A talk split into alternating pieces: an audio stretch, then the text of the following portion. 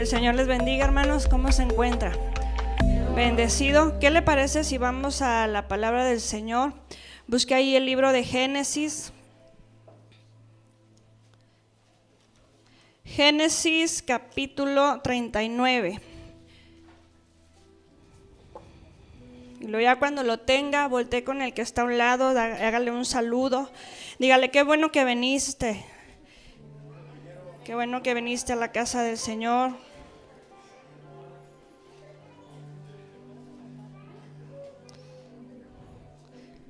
Amén. Lo tiene Génesis capítulo 39. Vamos a leer el versículo 22. Dice así la palabra del Señor en el nombre del Padre, del Hijo y del Espíritu Santo. Y el, y el, jefe de la cárcel entregó en mano de José el cuidado de todos los presos que había en aquella prisión. Todo lo que se hacía allí, él lo hacía. Y luego váyase conmigo al versículo 41-38. Dice, y dijo Faraón a sus siervos, ¿acaso hallaremos a otro hombre como este en quien esté el Espíritu de Dios? Hagamos una oración juntos y dígale, Señor, Habla a mi vida, Señor. Habla, como dijo Samuel, que tu siervo oye, Señor. Habla a mi corazón a través de tu palabra. Lo que tú hoy tienes, Señor, el alimento para cada uno de nosotros. Que lo podamos recibir con gozo, que lo podamos recibir, Señor, con alegría y con entendimiento, Señor, de que es tu voz hablando a nuestra vida. Te pedimos, Espíritu Santo, que seas tú ministrando nuestra vida, nuestro corazón. Y que tu Espíritu Santo, Señor, se mueva en este lugar toque cada corazón y que seas tú obrando, Señor, en cada uno de nosotros, en el nombre de Jesús. Amén. Puede tomar su lugar, hermano. Y antes de comenzar, ¿cómo se le hace a la iglesia, hermano? ¿Diferente? Amén. Cuando entramos y volteamos atrás ya no se ve tan oscuro, ¿verdad? Se ve más, más más, este, más amplio. Bueno, queremos no pasar este momento y darle las gracias a cada uno de ustedes, como lo decimos, con lo que usted aporta, todos aportamos, ¿verdad? Con lo que usted ofrenda. Y también en el trabajo, por ahí nos estuvieron ayudando los jóvenes. Y después del campamento, llegamos el sábado, el lunes, aquí los tenía, y nada más era decorar. Y entonces dijeron, no, vamos a pintar. Pues ahí andan pintando, nos íbamos bien noche, este, y luego regresaron al siguiente día, el martes, y no, es que vamos a darle otra pasadita, y, y que también los baños, y que no sé qué. Total que acabamos hasta ayer, hermanos. Ayer nos fuimos ya como 15 para las 12, ¿verdad?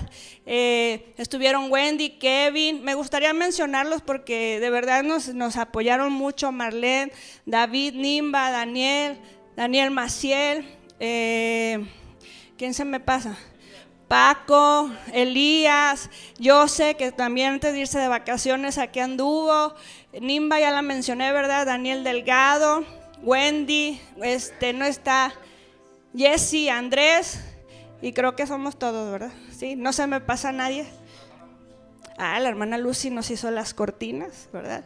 Cuando, cuando yo le dije, hermana, regresando del campamento, ya las, queremos y, ni le dejé el dinero y la hermana ya me tenía las cortinas. Dios les bendiga por el talento, por la disposición, a cada uno de los que se dispone, ¿verdad? A estar aquí. Y bueno, hermanos, pues queremos que se sienta en ese ambiente de que Acuérdense que la Navidad es celebrar a que Jesús nació, ¿verdad? Olvídense, sí, no se olvide pues de los regalos, ¿verdad? Pero no es lo primordial. Acuérdese que ese es nuestro objetivo como cristianos. Así que entrando un poquito ya en la palabra del Señor, ¿cuántos de ustedes han salido de viaje? Por esas, eh, no sé a quién de ustedes les ha tocado irse en avión y me imagino yo que esos paisajes son bien bonitos, ¿verdad? El ver las nubes eh, y, usted verá que ya no se ve la tierra, no se ven las casas y se ven las nubes. O esos paisajes, quizá los que van en avión y ven el mar, ¿verdad? Y ven no, todo así bien pequeñito, pero algo hermoso, los, eh, la naturaleza, los árboles, todo aquello, ¿verdad? Los que han ido en avión. Los que hemos ido en, vehículo, pues nos han tocado viajes muy bonitos donde la carretera se ve también hermosa, ¿verdad? De ese pavimento negro y, y todo así que dice uno, wow, y ahí va usted grabando video y las fotografías, porque se ve muy bonito y ahí lo anda presumiendo sus fotos, ¿verdad? Qué bueno, hermano, porque no todos nos podemos ir de viaje. Pero también cuando, a cuántos nos ha tocado ese viaje donde la terracería está, híjole, que usted no quiere ni pasar su vehículo. Que una vez nos tocó a nosotros, nos dijeron, eh, eh, sí, sígale, sígale, y ahí es, y ya el carro ya no dio más porque era así empinado, y dijimos, no, aquí no es, y andábamos perdidos, y el, terreno se veía mal, ¿verdad? Eh, voltea y ve a veces los árboles secos, la, la hierba crecida, y usted dice, no, yo por aquí no quiero entrar. No, no, no, pero tiene que atravesarlo porque tiene, es el momento o el lugar para llegar a su destino. Entonces, cuando nos tocan viajes bonitos, ay, pues es agradable, dice uno, ay, va tomando video. Pero cuando es un viaje con pedrería, con ay, todo el bache, dice uno, no quiero, pero tengo que hacerlo. Bueno, pues en nuestra vida también tenemos que pasar eh, por momentos de que no queremos, pero tenemos que pasarlos. Y me acordaba de la canción de Marcela Gándara que dice, ha sido un largo viaje, pero al fin llegué. Nuestra vida cristiana es como ese viaje, que tenemos que atravesar momentos duros, momentos placenteros, momentos eh, de bendición, momentos de escasez, pero en ese viaje, a final de cuentas, tenemos que llegar al destino y es al propósito que Dios tiene para nuestra vida. Bueno, pues en, nuestra, esta historia que yo quiero compartirle, quizá muchos de ustedes la conocen, pero quiero empezar desde la vida de Abraham. Cuando vemos acerca de la vida de Abraham, encontramos que él fue eh, un hombre que le creyó a Dios y que Dios le dijo que en él serían benditas todas las naciones, que en él iba a, a, salir una gran generación. Y Dios, hermano, cumplió su promesa. Dios cumplió la promesa que le había dado a Abraham. Y Abraham se enfrentó a ese viaje, en ese viaje de bendición, de recibir a su hijo y luego el tener que sacrificarlo y en ese dolor humano de decir, bueno, tengo que despojarme de lo que Dios me dio, pero él entendía quién era Dios y a través de su de su obediencia, Dios trajo bendición a la vida de Abraham. Y luego a Abraham le nace un hijo que se llamó Isaac. Y yo les compartí a los, a los adolescentes el miércoles y yo les decía, no se les puede olvidar cómo se llamaba el hijo de Abraham. Y se aprendieron todos los nombres porque me los traje desde las tribus, ¿verdad? Y, y yo les decía, ¿cómo se llamó? Al final le hicimos un examen oral y se lo aprendieron re bien, porque yo les decía, se llama como el pastor, así que no se les va a olvidar. Entonces se llamaba eh, Isaac, el hijo de Abraham. Y a Isaac le nacieron dos hijos, Esaú y Jacob. Y luego eh, la historia en la Biblia nos dice que Esaú y Jacob tuvieron una discusión porque uno le robó la primogenitura al otro, se hizo pasar por el, que era el primogénito.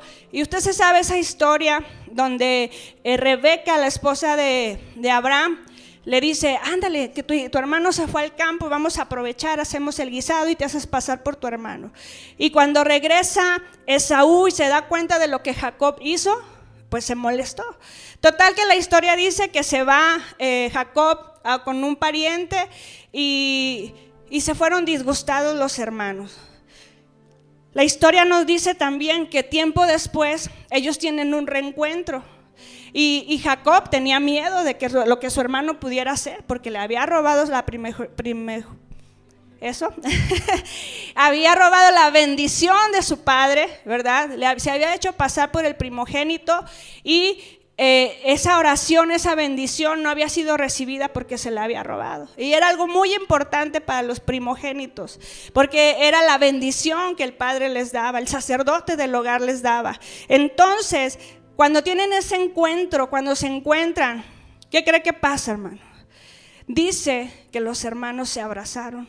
Esaú en lugar de reclamarle, corrió y abrazó a su hermano y tuvieron ese reencuentro. Y ahí es al punto donde yo lo quiero llevar. Hubo una reconciliación, hubo ese perdón, ese amor de hermano con hermano, pero lo importante que se perdonaron, ambos hablaron y a partir de ahí, hermano, viene la bendición. A partir de ahí viene la bendición, el perdón nos abre las puertas. El perdón nos lleva a ser libres de muchas cosas que a veces venimos cargando.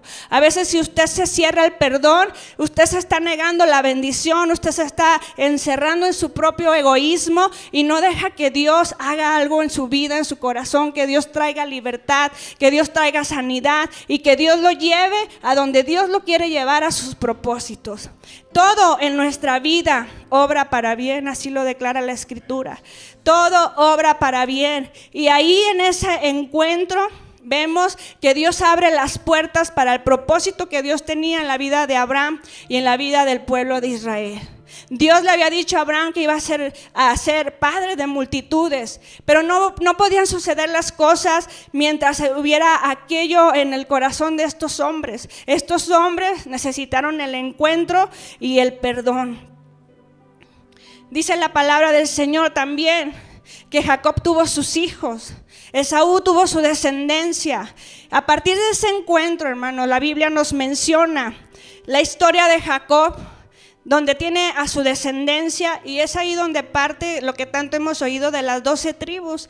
Muchas veces no lo entendemos, no lo comprendemos y, por, qué las, eh, por, qué se dividieron la, tribu de Judá y que la tribu de eh, y, y, que las doce piedras del pacto y que no sé qué y no lo entendemos. Bueno, yo le quería mencionar desde Abraham, sus dos hijos, Esaú, Jacob y luego vienen los hijos de Jacob. Él tuvo eh, cuando usted escucha de las doce tribus, nos menciona a estos hijos de Jacob: Judá, Rubén, Gad, Aser, Neftalí, Simeón, Leví, Isaacar, Zabulón. Estos eran los hijos que él tuvo con su esposa Lea. Y luego, después tenía también otra esposa que se llamaba Raquel. Y con ella tuvo dos hijos, José y Benjamín. Hasta aquí tampoco se le va a olvidar cómo se llamaba la segunda esposa de Jacob. ¿Sí sabe mi segundo nombre, hermano? Raquel. Entonces no se le puede olvidar, ¿eh? Se llamaba Raquel. Y Raquel, hermanos, ¿qué cree que pasó con Raquel? Dice que eh, Jacob tenía sus descendientes. Ya sabe que siempre me pasa, hermano, no sé por qué. Gracias, hermano. Es como un tic que me da aquí enfrente, pero bueno. Eh, dice la, palabra del Señor que lea, haga de cuenta la historia de Sara, ¿verdad? Era menospreciada. Eh, de, de, si es Sara con Penina, ¿verdad? Que la afligía porque no podía tener hijos. Era algo parecido. Lea, cada vez que tenía un hijo, ah, como que volteaba a ver a Raquel. Y Raquel no podía tener descendencia. Pero Dios era tan bueno y que Dios había prometido a Abraham que su familia, que sus generaciones iban a ser bendecidas, que Dios se acordó de Raquel y le concedió tener dos hijos. Y el mayor era José, en el que nos vamos a centrar en esta historia, en esta enseñanza. Todo, hermanos, obra para bien. Y yo le decía, ¿cómo son los viajes de nuestra vida? Porque José cuando usted va a la historia de en la Biblia, dice que José era de los hijos menores de Jacob y Jacob amaba a José de una manera especial. Tenía un trato especial con José, le regaló una túnica que le había hecho su esposa y, una túnica de colores que cuando se la entrega a sus hermanos mayores estaban disgustados, estaban enojados, molestos, celosos porque ya veían como que el favoritismo y aparte de todo le entregaba una túnica que era algo muy especial y muy valorado en aquellos tiempos. Y, y el viaje de José empieza así. Sus hermanos lo menospreciaban, sus hermanos no lo querían cerca porque decían, tú vas y le cuentas a mi papá lo que estamos haciendo. Jacob lo mandaba como, vigila a los que se porten bien. Y, José estaba ahí y yo me lo imagino como era el más pequeño, eh, tratando de agradar a sus hermanos, tratando de, eh, de jugar con ellos, de platicar y ellos lo hacían a un lado. Desde ahí ya se sembraba algo en el corazón de José, el ser menospreciado por su familia. Y entonces ellos ah, eh, en su corazón empiezan a decir, no, es que empieza el celo y dijeron, vamos a matarlo. Imagínense el grado de, en el corazón de estos muchachos, ¿verdad? Eh, y quizá ellos ya con familia, ya tenían familias. Y dijeron, vamos a matarlo. La historia dice que se lo llevan con toda esa intención y, deciden eh, matarlo, eh, eh, aventarlo a una cisterna. Y le digo, todo obra para bien. La Biblia dice que la cisterna estaba sin agua. ¿Usted cree que era casualidad, hermano? ¿No? Dios sabía que lo iban a dejar ahí y no iba a permitir que José muriera ahogado. La cisterna estaba no por casualidad, Dios la había permitido y estaba vacía, dice la palabra del Señor.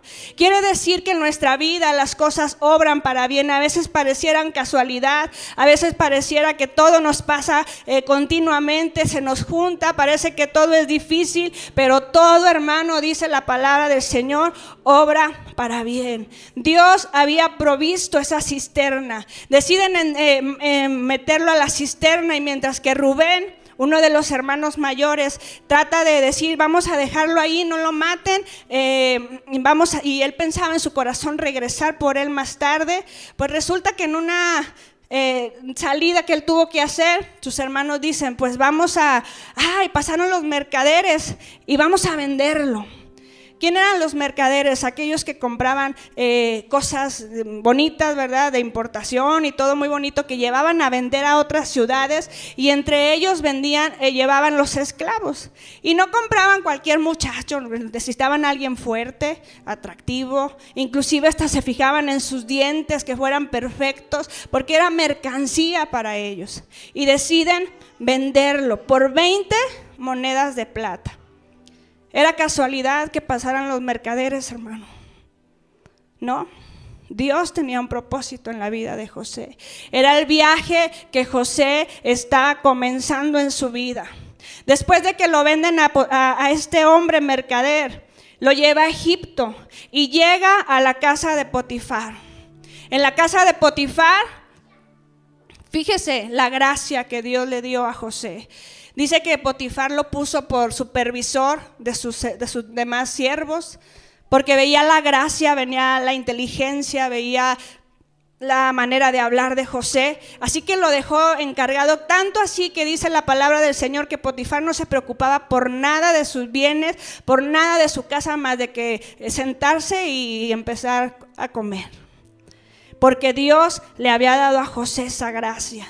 Y Dios prosperó no solamente la vida de José, sino que también la casa de Potifar. José no llegó por casualidad a la casa de Potifar. José sabía cuidar las ovejas, él trabajaba las tierras, estaba en el campo. A veces pensamos que lo que hacemos no tiene valor, no tiene importancia. Todo lo que Dios nos ha entregado en nuestras manos tiene un propósito, hermano. José jamás imaginó que el saber eh, de tierra, saber a qué hora comen las ovejas, el saber de la, cuándo va a atardecer, le iba a servir para en un futuro él estar frente a una ciudad entera gobernando y dirigiendo aquel pueblo. Así que ahí, ahí Dios le había entregado a José la sabiduría, le había dado la inteligencia. Pero la Biblia nos dice que el viaje de José no fue nada fácil. El viaje de Josué no fue nada placentero. Parece, que llegó a casa de Potifar y todo estaba muy bien. Imagínense lo primero de estar desde la cisterna y saber que sus hermanos lo quieren matar. Saber que sus hermanos estaban diciéndole muchísimas cosas que estaban dañando su corazón. Desde ahí José, hermano, ya estaba viviendo algo doloroso en su proceso, algo doloroso en su corazón. Mas sin embargo, después se lo llevan como esclavo y no era un viaje agradable. Yo me lo imagino entre más presos, entre más esclavos, siendo golpeados, siendo lastimado en su corazón y tus hermanos te vendieron y, qué sé yo qué tanto pudo vivir en ese trayecto, pero sin duda, humanamente yo creo que no le estaba pasando nada bien. Humanamente yo creo que no era nada fácil para él saber que su hijo, su hermano menor, corría el mismo riesgo, que su hermano menor estaba ya con su padre y su padre en su vejez iba a estar afligido por su vida. Él no sabía la historia y van y le dicen a su padre, mira, encontramos su túnica ensangrentada, algún animal lo devoró. Hijo, y Jacob estaba viviendo un duelo, estaba viviendo un proceso de saber que había perdido a su hijo. Aquel hijo al cual él amaba con tanto. El viaje de José apenas iniciaba. Y después de estar en la casa de Potifar, donde parecía que todo estaba bien, estaba dirigiendo, comía, no le faltaba nada, de pronto viene una, prueba difícil de integridad. Y se, y se, atraviesa en esa escena la esposa de Potifar con engaños diciendo que José le había faltado al respeto. ¿Y José qué hizo? Salió corriendo, hermano. ¿Cuántas veces en nuestra vida Dios va a probar nuestro corazón? ¿Cuántas veces en nuestra vida Dios va a probar nuestra integridad? ¿Cuántas veces en nuestra vida Dios va a probar nuestra, nuestra mente, nuestro ser, todo lo que somos para demostrarle a Él que verdaderamente le conocemos, que verdaderamente le amamos, que verdaderamente estamos dispuestos a entregar nuestra vida hasta donde tenga que ser por ser agradables a su presencia, por ser agradables a Él? José sabía sabía quién era Dios. Cuando él llegó a la tierra de Egipto era algo diferente para él. Él estaba acostumbrado a vivir en casas como esas tiendas de campaña grandes. Estaba acostumbrado a, salir al campo y recoger el trigo, a, tomar la leche, desde ordeñar los animales, las vacas. Y cuando él llega a Egipto es algo totalmente diferente. Era una ciudad donde él veía idolatría por todos lados, cuando él solamente conocía a un Dios. Había oh, esos, me imagino Egipto con esas ciudades, con esos edificios construidos grandes, ¿verdad? Eh, de piedra y, algo totalmente diferente a él. Las mujeres se vestían diferentes a las mujeres de su pueblo. Las mujeres de su pueblo usaban eh, vestidos largos, ¿verdad? La, cabeza cubierta. Y en, la, y en la vida de las egipcias era totalmente diferente hasta el maquillaje. Era algo diferente. Saber que su familia lo había vendido y encima de todo estar lejos de sus padres y encima de todo eso saber que ahí había muchos dioses y no comprendía qué significaban, pero decía, Dios es mi Dios. Él seguía adorando a Dios, él seguía eh, con ese corazón de que Dios, a pesar de lo que estaba viviendo, Dios estaba con él y seguía honrando a Dios. La historia dice que eh, huye de la presencia de la esposa de Potifar y es enviado a la cárcel por algo que no hizo. ¿Cuántas veces, hermanos, a ustedes los han difamado? ¿Cuántas veces a ustedes han hablado mal de ustedes? ¿Cuántas veces ha, recibido injusticias? Esas que usted dice, pero es que yo tengo ganas de decirle. Y se acuerda que es cristiano, ¿verdad? Y, escuchaba hace eh, unos días atrás, y, cuántas veces dice usted, ah, me bajo de la cruz y le digo, hermano, no podemos hacer eso. Jesús se bajó de la cruz, hermano. No. Entonces a nosotros nos toca guardar silencio porque tenemos a un Dios justo. Tenemos a un Dios que pelea por nosotros. Tenemos a un Dios que verá por nosotros, que nunca nos ha dejado solos y no lo hará porque Él es un Dios fiel y es un Dios que cumple su palabra, es un Dios de promesas, es un Dios que nos guarda, que nos protege, que nos cuide, siempre y cuando usted y yo estemos en sus caminos, siempre y cuando usted y yo seamos obedientes a su palabra, Él será fiel en en cada uno de nosotros a nuestra vida. Así que José llega a la cárcel. Y, imagínense esa historia, ese viaje, qué duro, ¿verdad? Después de estar en el palacio, en la casa de Potifar, ahora estaba a lo que le dieran de comer, era esclavo. Y, y, allá se usaba que trabajaban la piedra para hacer aquellas enormes estatuas que tenía el faraón de sol a sol, pero Dios le dio la gracia.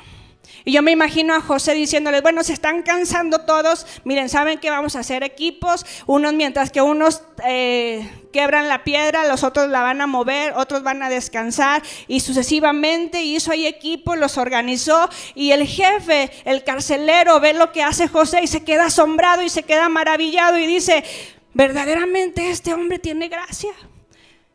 Pero no le dieron un puesto de, bueno, tú vas a dormir solo, tienes privilegios, no, era un esclavo más. Trabajaba como todos. Conoce a un panadero, a un copero que estaban con el rey y cada uno de ellos había fallado, perdón, al, al faraón y el faraón les dio un tiempo y les dijo, bueno, voy a ver qué voy a hacer con ustedes. Total que Dios permite que tengan unos sueños y José interpreta aquellos sueños y le dice al copero cuando sale libre, ¿verdad? Al otro le tocó morir, al panadero. El copero sale y le dice, acuérdate de mí cuando estés con el faraón. Ay, pues qué bendición para José. Dijo, ahorita me van a, ¿te acuerdas? Y va a decir, ay, pues sí, que salga libre. Pues no, pasaron dos años más. El viaje de José, hermano, no fue de un año a otro. Dice que cuando a él lo vendieron sus hermanos tenía 17 años. Y cuando él, Dios le permite estar al lado de Faraón, ya tenía 30 años. Imagínese todo lo que tuvo que vivir. Todo el tiempo que tuvo que pasar.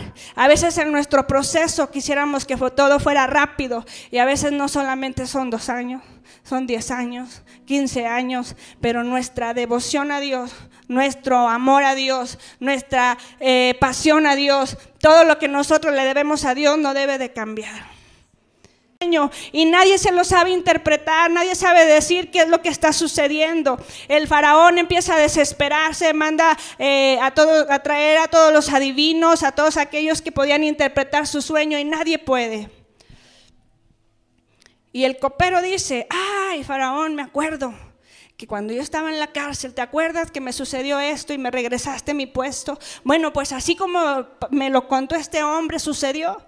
Y ahora yo puedo decirte que ese hombre interpretó mi sueño. Mándalo a traer, vayan por él y van por José.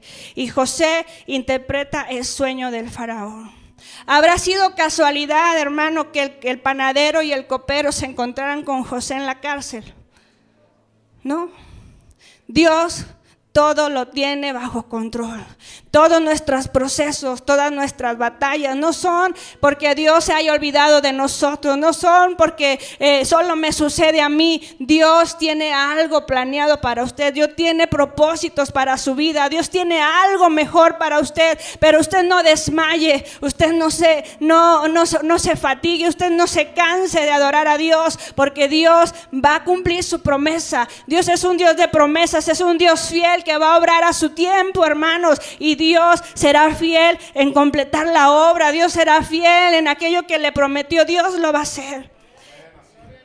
Así que José se encuentra en esa escena frente a Faraón y en la sabiduría y en la gracia de Dios le dice lo que ha de acontecer. Le dice, Faraón, tienes que prepararte. Siete años, esas siete vacas flacas representan escasez. Esas siete vacas gordas representan abundancia y bendición. Y tienes que prepararte para que cuando esa eh, escasez llegue, tú te prepares, almacenes todo lo que puedas y, y no mueran ni tu pueblo ni los que están alrededor. Y el faraón le dice, ¿Dónde encontraremos a alguien como él? Verdaderamente este hombre tiene algo. Y sabes qué? Yo quiero que tú te hagas cargo. De esclavo, José pasa a ser el gobernador, el brazo derecho de Faraón. Eh, todos en Egipto, a lo que José dijera, el faraón le había dado esa confianza a José de que podía tomar decisiones de esclavo a estar en un puesto con alguien que le había dado su confianza. Y no era más que la gracia del Señor sobre la vida de José. No era más que Dios obrando en su vida desde que él estaba en, delante de sus hermanos, cuando él en el palacio, allá con Faraón. Dios tenía un propósito. Dios le había prometido a Abraham que su descendencia sería muchísima que iba a ser padre de multitudes. Y por eso le mencioné desde Isaac, Esaú, Jacob, las tribus de Israel, los hijos de Jacob, los hijos de Esaú. Todo viene desde un plan del Señor obrando en nuestra vida. Y José llevó a cabo la tarea que le tocaba. Nosotros, hermanos, necesitamos que Dios nos use. Podemos ser de bendición o podemos ser de maldición para otros, podemos ser de bendición o podemos ser de tropiezo, pero lo que Dios nos ha entregado en nuestras manos, tenemos que usarlo para la gloria de Dios. Cristo y lo que Jesús hizo en la cruz del Calvario. Pareciera que el viaje de José era difícil. Pero Dios tenía sus planes. De 17 años hasta cumplir 30 años y ahí Dios empezaba a usar su vida para el propósito con el que le había dado es aquella visión, aquel sueño. Así que la historia dice que aquellos hermanos, ¿verdad?, que se burlaron y dijeron, nosotros tenemos de adorar, nos hemos de doblar delante de ti, de arrodillar. Bueno, pues había la hambruna, llegó el momento de la escasez y vienen los hermanos de José a, comprar alimento.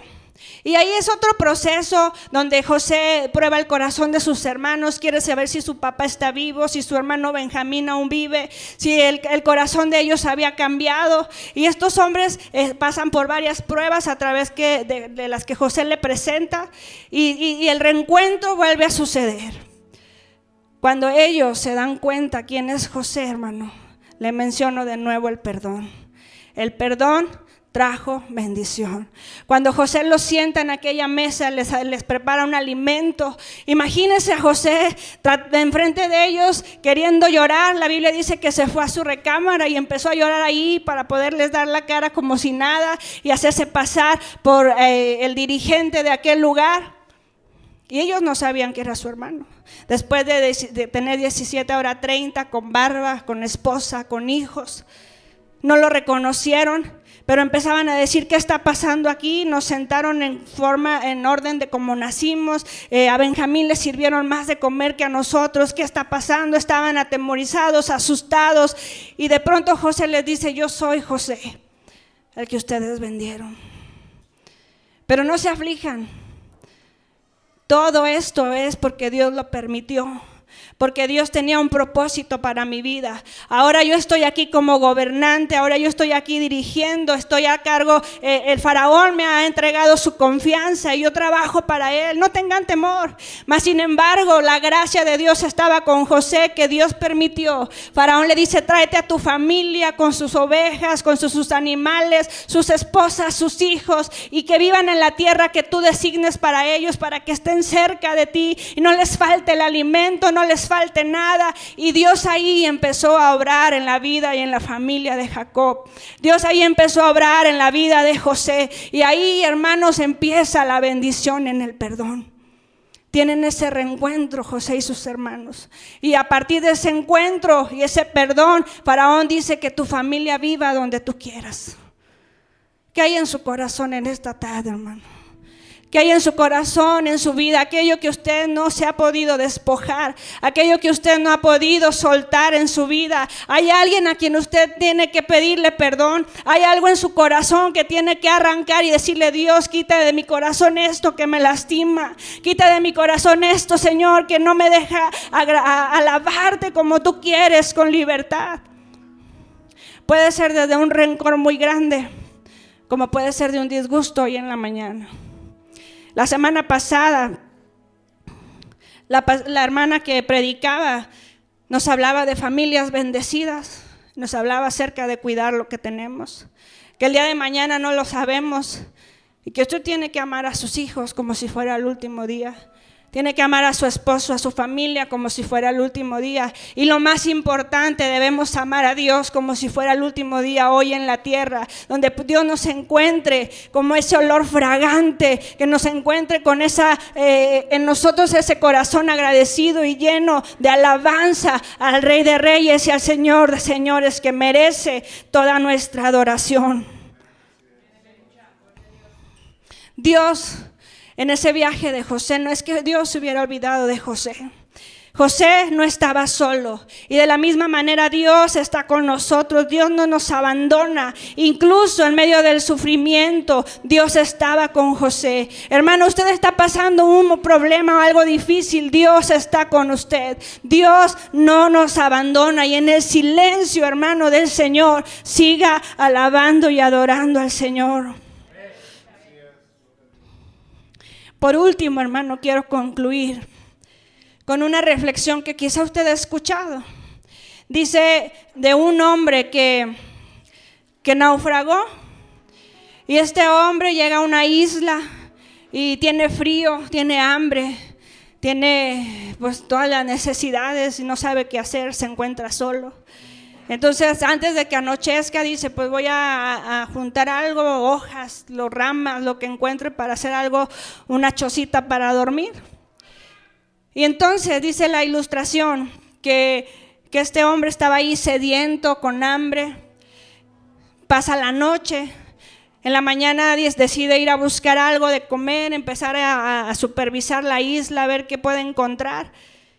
Y cuando regresa sin alimento, sin nada, cansado y con más sed todavía, ve que se está quemando su choza y empieza a renegar y dice, ay, no puede ser, porque a mí, ¿y qué voy a hacer? Mejor me hubiera muerto, mejor me hubiera ahogado. Y, empieza a renegar y empieza a llorar, frustrado y de todo.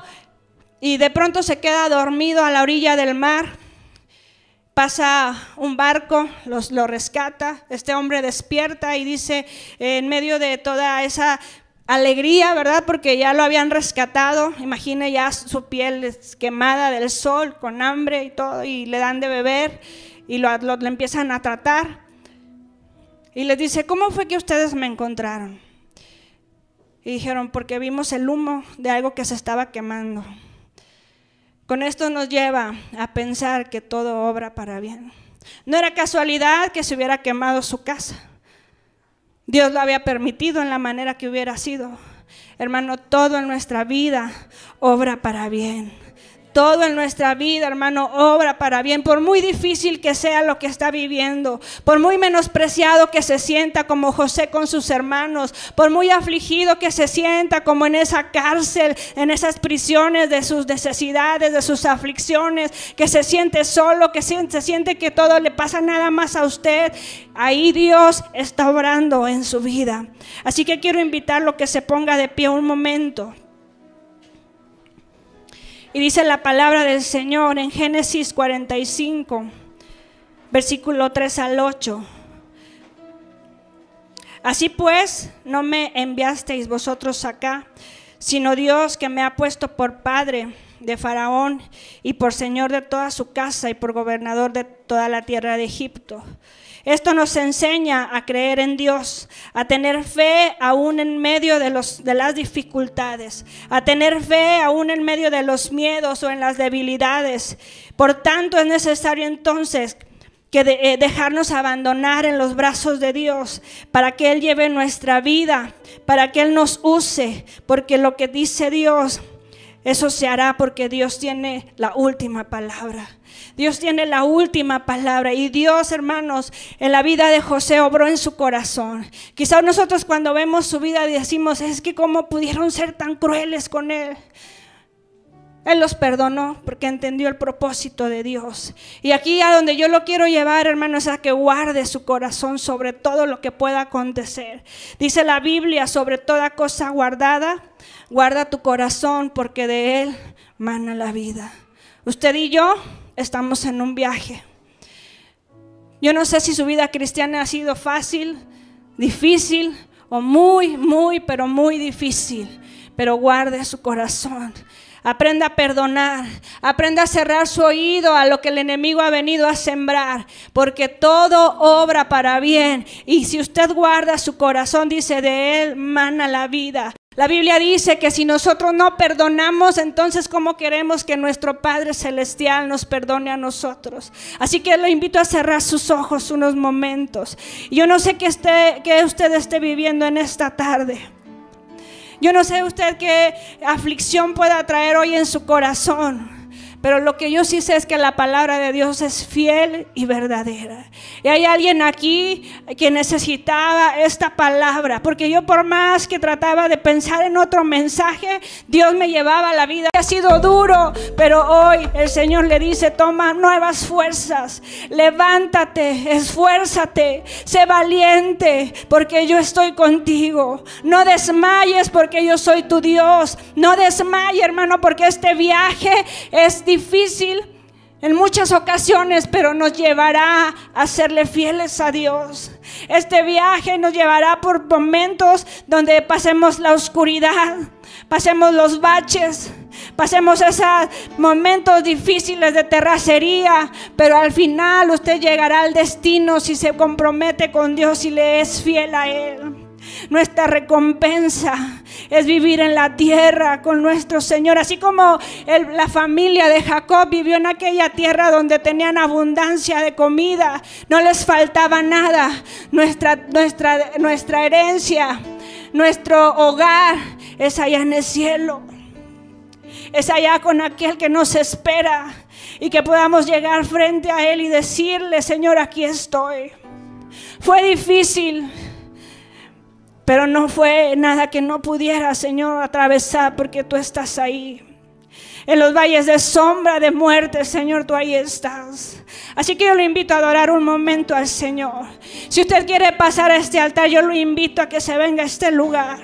Corra a la presencia de Dios. Corra a Él y dígale, Señor, te necesito. Te necesito en mi vida, Señor. Te necesito conmigo.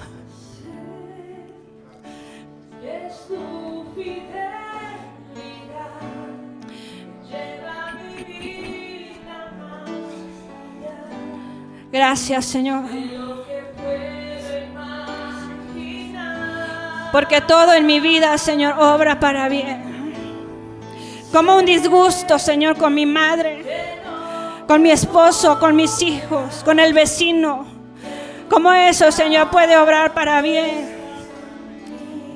Como si estoy viviendo, Señor, en medio de algo que me está llevando al divorcio, quizá lo estoy atravesando, ¿cómo puede obrar para bien? ¿Cómo es que mis hijos, Señor, están en las drogas? ¿Cómo eso me puede ayudar para bien, Señor? No lo entendemos. Y hay muchas cosas en nuestra vida que no vamos a entender. Pero llévanos, Señor, en el viaje, Señor, de tus propósitos. Llévanos en el viaje, Señor, de tus propósitos y cumple, Señor, tus promesas. Si no te olvidaste de Abraham, no te olvidaste de lo que le prometiste. Yo sé, Señor, que yo adoro a ese Dios tan grande, al mismo Dios que me socorre cada mañana. ¿Cómo es, Señor, que lo que estoy viviendo tiene un propósito? Ayúdame a ver con los ojos de la fe. Dígale al Señor, ayúdame a ver con los ojos de la fe a permanecer, Señor, tomado de tu mano. A permanecer, Señor, cerca de ti. Dígaselo a Él, hermano. ¿Cuál es su aflicción en esta mañana? ¿Cuál es su necesidad? ¿Se ha sentido en ese valle oscuro? ¿Alguna vez se ha sentido como en la vida de José? Es la fidelidad del Señor que hoy está obrando. Es la fidelidad del Señor obrando. Y si hay algo hoy en su corazón, si hay algo que usted tiene que arrancar, si tiene que ir a pedir perdón a alguien, hágalo hermano, hágalo porque hoy es el día de salvación. Porque hoy es el día que Dios puede levantarlo, Dios puede restaurarlo. No lo deje para otro día porque quizá ese día no llegará. No espere que la tormenta se ponga más oscura porque quizá no habrá la oportunidad. La bendición llega cuando usted y yo perdonamos. La bendición llega cuando usted y yo dejamos que Dios sane nuestro corazón. Es por su fidelidad. Es por su fidelidad. Oh Señor, gracias. Gracias Señor. Muévete Señor en este lugar, Espíritu Santo. Mueve tu mano. Muévete, Señor. Que tu presencia, Señor, sea obrando. Que tu presencia, Señor, sea ministrando cada uno de nuestros seres, cada corazón, Señor, en el nombre de Jesús. Es por tu fidelidad, Señor. Es por tu fidelidad.